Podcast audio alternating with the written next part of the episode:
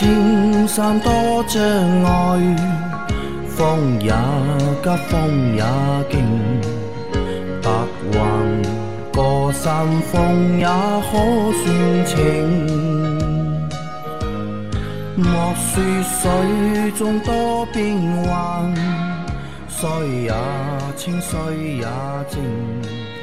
养车修车乐趣多，开车用车没烦恼。大家好，欢迎收听老秦汽修杂谈，我是老秦。大家好，我是老秦的小工杨磊。大家好，我是阿 Q。好，我们今天的节目接着昨天继续。第一个问题，三位老板好，我又来提问了。一五年二点七 T 福特锐界，我在开车之后下车，听到大概轮胎刹车的地方噼里啪啦的响，有点像烧柴火的那种声音，是因为车太重，刹车踩多了的原因吗？还是其他的原因？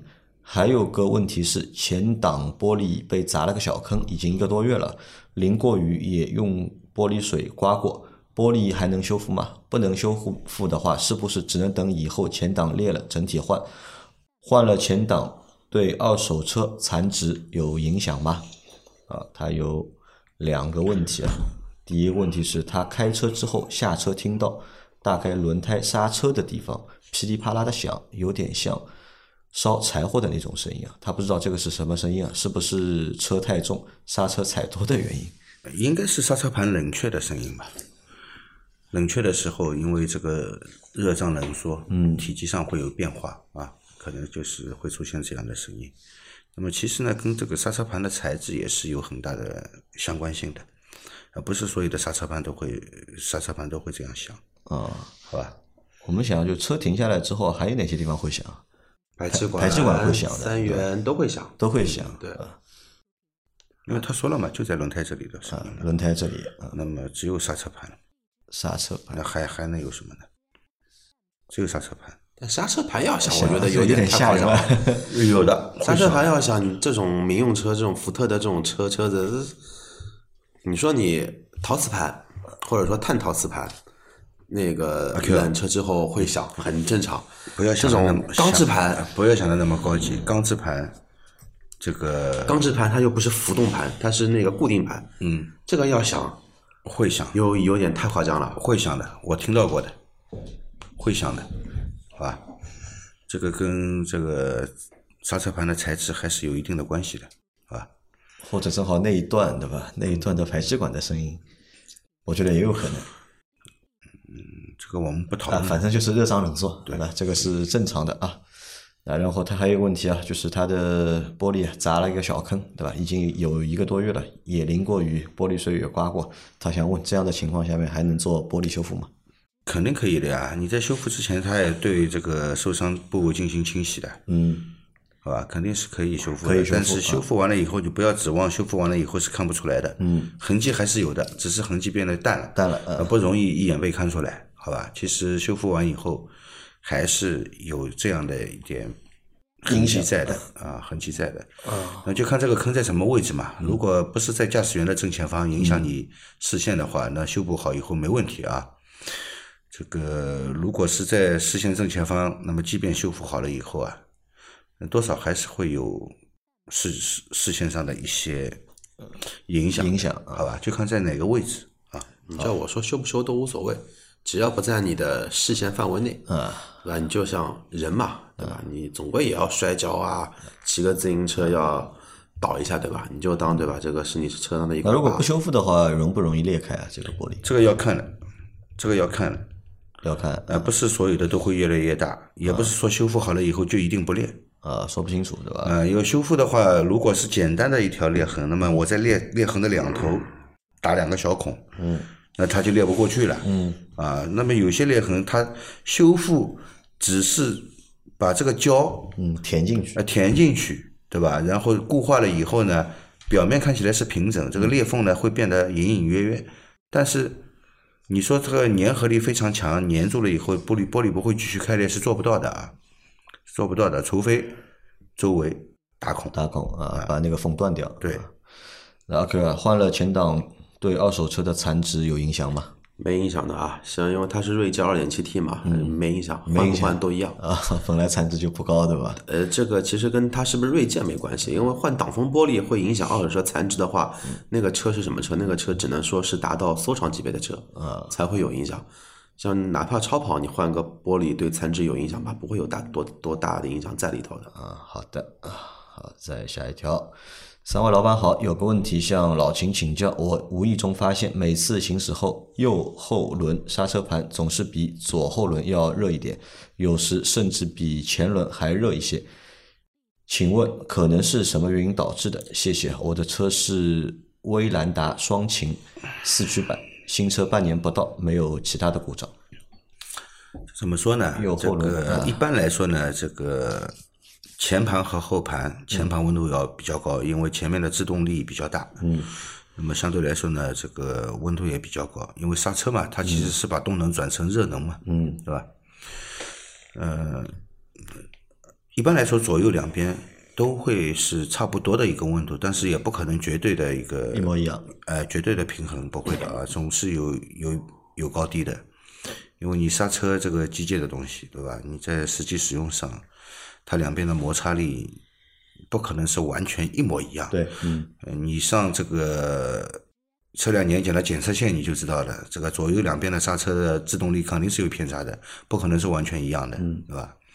那么一边热一点，一边冷一点是有可能的，好吧？摩擦力大的那一边会更热一点。对的，但是呢，你说这个明显的高，有时候后轮比前轮还高，嗯，那可能是什么造成的啊？只要你车子开起来感觉不到刹车是被咬死的感觉，嗯，啊，有咬住的这种感觉的话，那就应该刹车系统上是没问题的。可能是什么啊？呃，是我们的车辆稳定系统，跟你走的路有关。你如果如果总是沿着一个方向这边转弯，而且是转弯的速度比较快的话呢，后轮它这个通过 ABS 系统是会自动去执行的，我只有一侧的风棒会工作啊，啊、去去帮助你达到一个车身稳定的这样，不让你甩尾啊，不让你侧滑这样啊，它其实 ESP 工作就是靠这样来工作。右后轮其实一直在工作，右后轮的刹车其实一直在工作。，它频繁的在工作，嗯啊，那么它这边肯定会烫嘛，啊，对吧？好的，理解了啊。再下一条，三位大师您好，一直关注节目。我是一辆一六款起亚 KX 五二点零自吸六 AT 的变速箱，现在七万四千公里，五万公里换过变速箱油，重力换的，但是没有换滤芯。我网上查了，这款变速箱滤芯内置的不好换，是不是请大师分析一下，下次多少公里换变速箱油，用不用换滤芯？还有就是这款车汽油滤芯也是内置的，多少公里换？是不是不用换？谢谢，祝节目越来越好。五万公里的时候换过了变速箱油啊、现在车是七万四千公里啊。那他想问，下一次多少公里换变速箱油？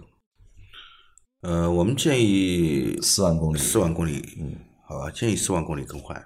然后你这个是内置的滤清器，其实变速箱滤滤清器同样是内置有两种，啊，一种就是拆卸油底壳直接能够更换的，这个也是内置的。呃，如果是这种形式的呢，我们就建议是拆卸油底壳，对油底壳进行清洗啊，同时更换新的滤清器，再加入新的变速箱油，好吧？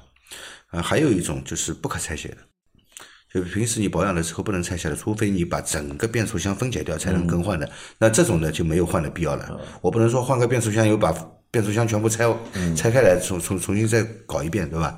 这个好像成本太高了，也没这个必要。只要你有油底壳可以拆的话，对对吧？可以拆拆到里面，如果能看到这个滤芯的，一般都是可以更换的，好吧？就这两种，啊，如果是那种呃需要分解变速箱才能才能更换的滤芯呢，我们一般都不建议更换，因为它既然这样设计啊，它这个变速箱里面的滤芯要么是就是金属丝网，要么就是石棉的，一般来说是耐久性比较长的，嗯长效的啊，长效的也不用更换，好吧？那么什么时候更换？只有这个变速箱大修的时候会换一个新的进去，啊？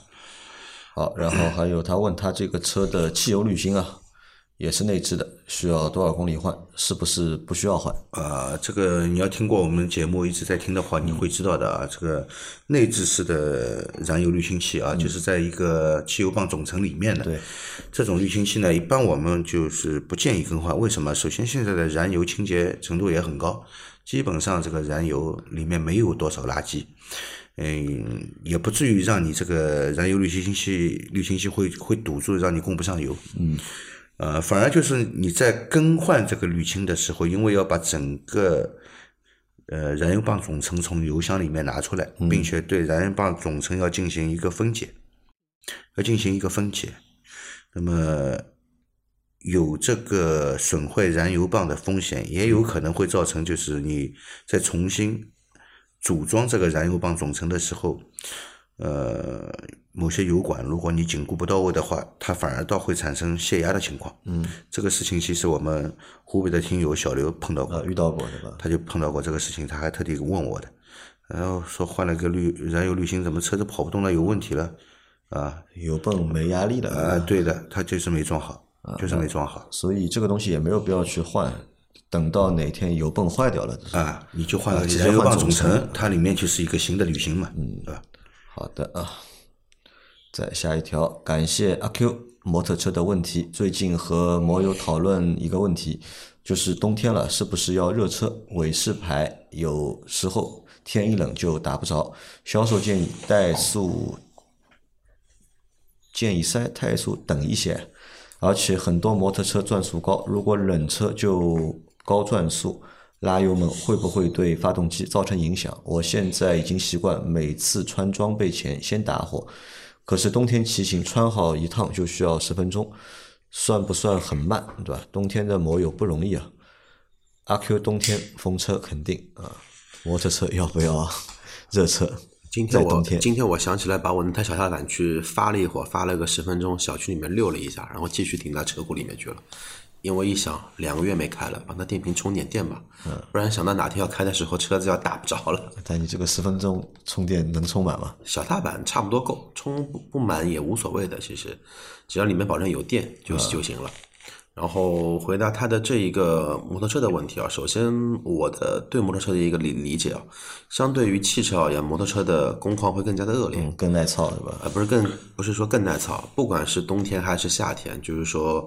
不管你是大排量还是小排量，热车的习惯一定要养好，特别是针对一些大排量的一些发一些那个重机。呃，如果说你的水温没达到它的一个理论值的一个最合适温度，贸然去进红线或者说拉高转的话，比较容易产生的情况就是说把缸壁给拉毛了，也就是俗称的烧机油，这个情况会比较的严重。这个就相对来说什么呢？那个，我们拿汽车里的性能车去举一个例子好了，就是说，不管是高性能部门的德系还是法系，因为法系的话其实也有高性能车嘛，哪怕美系、凯迪拉克 CTS-V，他们的在这种性能车的一个使用手册上面都必须注明的话，一定要热车热到哪一个情况。你才可以用到弹射模式，或者说才可以用到漂移的一个模模式，在温度没达到前，你的这一个模式是被锁定住的。其实对于机车来说，这个情况是一样的，而且相对于轿车来说，那个机车的一个同排量能产生的马力是远比汽车来的要高的。你就像六百 CT 的摩托车，它可以产生多少马力？一百二十匹马力以上。但你零，但但你一点二的汽油发动机用在汽车上的。才多少匹？一百匹了了不起了。那么再说你的一个热车的一个问题啊，热车的话，热热热车热个十分钟呢，这个不是热车了，这个是热这个是热透了。你像 Vespa 这种风冷的话呢，基本上只要保证热车热个一两分钟，然后你照我的话就是一分钟左右就基本上就走。然后的话呢，开始的一两公里，然后车速稍微慢一些，等到你感觉水温上来了，嗯，风冷的它没水温，没水。一个比较土的办法是什么呢？你把手放在排气管后面，你能手感觉到排气管的气吹出来是热的，那你差不多就就可以走了啊。然后再说一下，它的那个冷车要发两次的这个问题，其实不光 Vespa 有，包括雅马哈的所有的踏板都有这么一个问题。哪怕雅马哈的洋王也是，不管一年四季冬暖夏凉，反正都是要打两次才能打着。这个每个车嘛。都有他的小脾气在在里头，你适应它就行了。哦，好的啊，再下一条，再问一个关于四轮的问题啊，日产的 e-POWER 怎么样？耐用度如何？这个车的 NVH 和卡罗拉对比如何？谢谢。一超我们还没开过，啊，还没开过。那这这个节目我们倒是这个星期会做，在老司机三人行里面会单独做一期关于 e-POWER 的节目。放了吧？还没录了，怎么放？没录吗？哦，还没录对吧？录没录你不知道吗？我感觉好像录过了，因为我好像写过一个文案。你功课做过了对吧？但录还没有录，因为这个东西还蛮有意思的，就是日产的。混动嘛，对吧？现在等于日产、丰田和本田，大家混动都齐了。呃日产用的这套 e-POWER 的这套系统啊，就是和本田的和丰田的还不太一样。呃，两种路径。嗯嗯。但是我跟杨磊在讨论一个问题啊，就是说我们这个标题怎么写？嗯，是不是要写成日产中那个要死于死磕三缸？嗯，因为这一台 e-POWER 的。发电机也是它的内燃机，也是三缸，也是三缸的。而且这个三缸的话呢，并不是多多么多么哦，这一台三缸没有用两两百亿美金去开开发，它用的是一个现成的一个三缸。而且你也问到了两个很关键的问题啊，因为这是一台增程式的动力嘛，对吧？它的耐用性到底如何，对吧？尼桑可能是最早做增程式，对的，它是做的比较早增程式的。那很早很早的时候，它就有一辆。这个增程式的，它是没有变速箱的，当时，所以它是没有变速箱的嘛，它是就是一个发动机来发电啊，发电以后呢，供电给电机对啊来行驶。但我看了一下它那个数据介绍，的吧？就是介绍是蛮牛逼的，对吧？这台车的油耗是非常低的，然后呢，动力又是非常强劲的，因为同样是混动啊，就这台一帕瓦的混的动力啊，要比就是卡罗拉的这一个动力强劲有一个前提条件啊。仅限于同级别，同级别啊，对，同级别，你别 拿一个，对吧？你拿个一点六、一点五的去比比，那确实比他们要好一些。那你如果拿一个一点五 T 的，拿一个一点八 T、二点零 T 的比，啊，这个比不过，还是爸爸跟孙子的这个区别在里头了。啊，你问到了两个问题，一个是耐用度，对吧？还有一个就是 NVH，对吧？那这两点其实。因为现在没有试过这个车，而且这个车也刚刚上市，都是值得就是商榷的两个点，对吧？到底它的一个 M H 好不好？对，因为我们知道理想的理想 ONE 的 M H 在发动机，对吧？就是呃，增程器介入跟增程器不介入的话是完全两台车，但是基本上差不多了。因为你想啊，理想这个车的定位远比 e Power 的轩逸要高端很多吧？它用的隔音材料也好，车身结构也好，空间更大嘛。但是你想，这个在早期的话，其实在中国第一台正儿八经的增程车其实是雪佛兰的一台啊，在美国叫雪佛兰的 Volto，在中国的话是叫对沃兰达五嘛，这是叫啊对沃兰达五嘛，对，其实当年的话，第一代的 Volto 的话，在零一零年之前就进入中国，那个车我印象挺深的，外观很刚毅，增程的动力结构，但是它比 ePower 多了一个什么呢？多了一个发动机直连的一个功能，嗯。就发动机也能够驱动，对，但是的话呢，那个车增程器介入，它也吵啊，呃，一样也吵，也也吵。但是这个吵的话呢，可能说，至少在没有开过前啊，我对增程车的这个主观的一个评评判啊，根据之前开的理想的这个感受来做评价的话，就是它的那一种差异远比卡罗拉的差异要更夸张，更夸张。因为卡罗拉的双擎，它的话，你的那个就是包括丰田的双擎。也好，本田的 iMD 也好，那个内燃机一旦说同时去那个介入工作，跟它不工作的那会儿，其实跟这个 ePower 还有那么一丢丢小区别在里头。好，这个到时候你听我们的那个老司机三人行的节目吧。好吧，来再下一条，三位老师好，今年因为芯片紧张，新车优惠幅度比去年收紧了很多。最近看新闻报道，马来西亚疫情得到了控制，芯片厂已经全面复工。如果如报道的媒体报道那样，国内芯片紧张的局面多久能够缓解？车价什么时候能够松动？谢谢啊！哎，这个问题。问的太好了，问的太好了，对吧？我们如果说能那个告诉你车架什么时候能松动，芯片多少时间能缓解，我们就不在这边录录节目了。我们也是，我们的办我们的办公室早就换到 OBD 里面去了，对吧？那其实啊，就是我们侧面来看啊，就是今年是二零二一年吧，就是我们在直播的时候或者在其他节目当中也开过玩笑说，二零二一年啊，可能是所有四 S 店啊近五年来盈利情况最好的一年，因为今年由于芯片紧张的原因，由于芯片紧张的原因，所有的优惠都缩减。本来可以给你三万优惠的，今年可能只有一万，对吧？本来可以给你五万的，今年变成三万。本来还能优惠个五千的，今年可能加五千都没有啊。对了，让你再加 再加两万，对吧？你看芯片的确是缺了，缺吧是缺的，但是车还在卖吧，还是在卖，对吧？需求还是在，嗯，单车的利润啊变高了，嗯。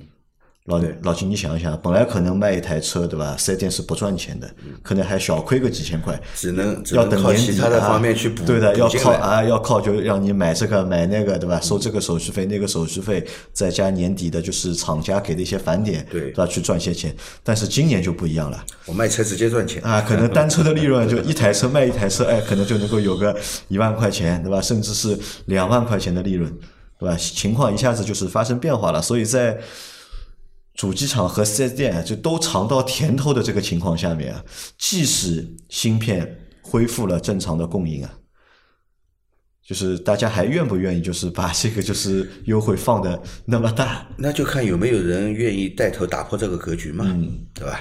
如果现在家大家都守住这个底线，那就那就难了，啊对吧？但我觉得啊，就是经过这一轮啊，经过这一轮的就是芯片紧缺之后啊，就是其实很多四 S 店其实都在反思嘛，对，其实都在反思，对吧？这个生意到底该怎么做？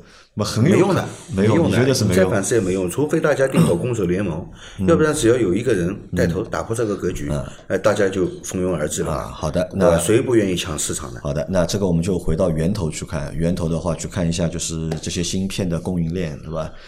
芯片的供应链从大概二零一九年开始，对吧？从二零一九年，对吧？到二零二零年开始涨价，涨价，不停的在涨价，对吧？夸张的一个季度可以涨百分之五十，就夸张的一个季度可以涨百分之五十，那它照样出货嘛，对吧？它利润可能翻了两倍、三倍。那我在想，即使复工之后啊，对吧？那么它会不会芯片会不会控制产量？因为同样赚钱嘛，嗯，对吧？你本来出一块，现在我出半块，对吧？可能一块的钱我就赚到了。呃，现在这个东西就变成了一个就是很好玩的一个事情了。本来大家就拼命生产，对吧？本来是抢是抢，拼命生产，个价格越来越低，哎，但现在供应链这里稍微出点问题，哎，没想到谁都赚钱了，对吧？供应链也赚钱了，对吧？然后主机厂也赚钱了，4S 店也赚钱了。唯一就是可能消费者是蛮倒霉的，对吧？本来能够有三万优惠的，对吧？到今年去年看的时候还能够优惠三万，想等一等，对吧？看到二零二一年看看能不能优惠四万，到二零二一年一看，我操，没了，只优惠一万了。但是整个那个就是说国内的一个汽车的一个定价的一个方式啊，我只我个人比较认可特斯拉的这么一个方式在，我成本高我卖了高嘛，嗯，那我成本低我也卖了低嘛，而不是说我可能说一款新车我上市卖三十万，妈的我过个三年之后我这个车还卖三三十啊，万，但但问题又来了，这个问题又来了，就是特斯拉可能是那么多车企里面唯一一家不是指望靠卖车赚钱的车企。因为其他车企嘛，你就是做造车卖车的这个生意的，对吧？它就是靠这个赚钱。但特斯拉呢，可能和别人还有那么一点点的不一样，对吧？它就是靠产品、靠价格去撬动这个市场，然后哎，股票对吧？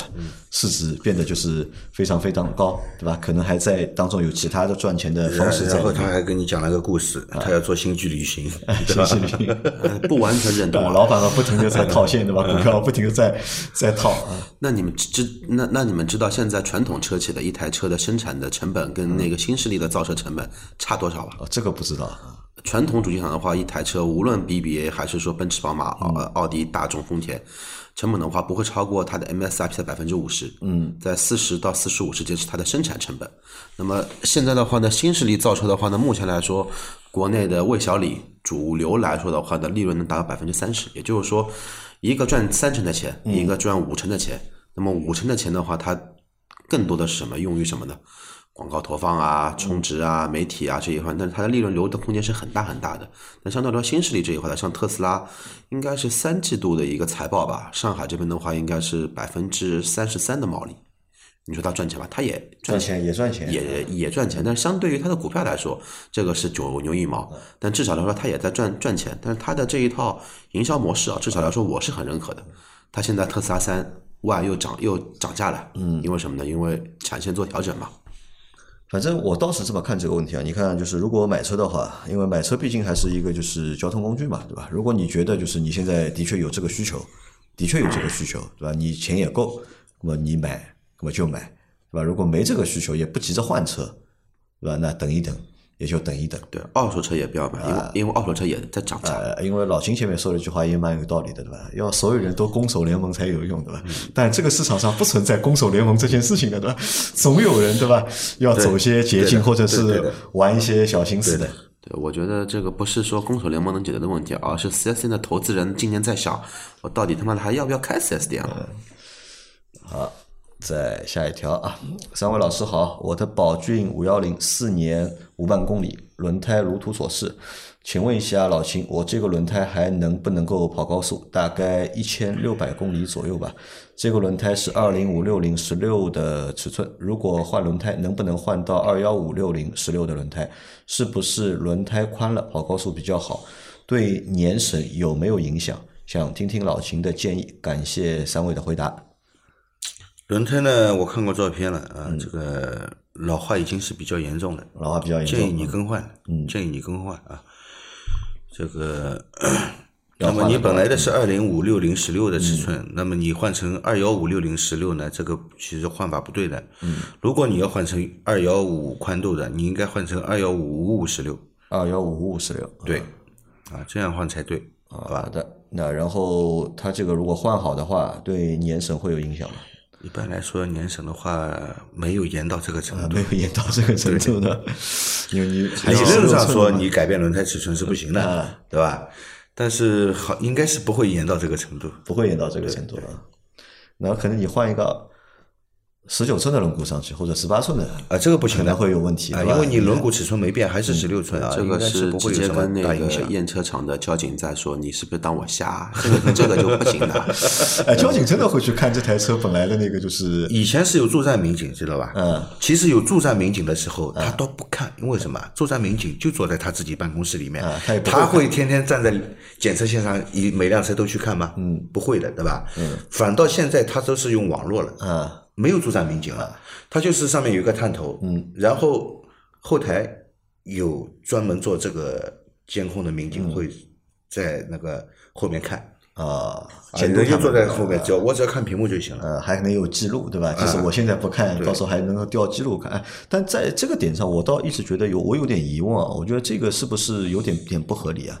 因为我们看就很多的车，对吧？它的低配车型和高配车型啊，它的轮毂大小是不一样的。嗯，那比如说日系车低配都是给你十六寸的，不要紧的，杨磊，你放心，你的车辆的那个档案的里面啊都有的，好吧？你的轮毂是什么尺寸的？啊我这个我这个我知道因为你产证上面都有我知道这个这个我知道，但你在我我在想，应该低配车给你一个十六寸的，高配车给你一个十八寸的或者十七寸的，那我真的我觉得我这个十六寸的不好，我换成一个十七寸的，对这个车的就是安全真的会造成影响吗？嗯，原则上只要你的轮胎、你的轮毂品质达标、质量达标，因为轮毂也有国标嘛，嗯，轮胎也有国标，这个是不会的。因为我最近的话呢，在原厂的嘛在在在短视频上面的话呢，看到这么一条这么一条那个视频啊，也没验证过真真假。在国内的某些地区，可以实现什么呢？你轮毂尺寸做更改，并且能把产证的底档也一起改掉，改掉也一起改掉。但是有个前提条件，就像你说的那那一样，原厂最大的尺寸啊，比如说你买了一台丰田，嗯，它的原厂轮毂最大的就十八寸，你上个十九的那就是不行，你上十八的，呃，可以改，但是的话呢，不是说所有地方都可以。啊好的啊，再来一条，三位好，我想问一下机油，之前在叉叉都是用的壳牌蓝瓶 HX 七 Plus 半合成 SN 级别，现在怎么成全合成啊？但成 SL 级别了，这真的是全合成吗？能一年一万公里吗？还有问一下，我有辆豪爵踏板车要换机油，看到中石化的长城机油四冲程 MA 这机油摩托踏板能用吗？价格只有二十五元一瓶，八百六十毫升，活动价十七点五元一瓶。这机油呃，这机油品质靠谱吗？能骑到两千公里一换吗？啊，两个问题，对吧？一个是关于蓝壳的啊，壳牌的蓝瓶文案里面把这两个字改掉啊，改成我现在某连锁我我现在不不放文案了，对吧？我为了解决麻烦，就是这个文案我不放了就不放了是吧？不放就好了，好吧？就是某汽车啊，售后市场的连锁品牌，对吧？呃，他们的那个照理来说啊，蓝壳呢，以前一直是半合成机油，对吧？一直是半半合成机油啊。那么半合成机油也可以是 SNG 的，因为当年就是当年最早的时候最高级别就是 S M，对后来才出了出了 S N，对吧？那么半合成机油是可以是 S N 的，也不一定只有这个全合成才有，那么现在现在已经有 S P 级了，对吧？这个跟全合成、半合成无关，它都可以做到这个级别啊。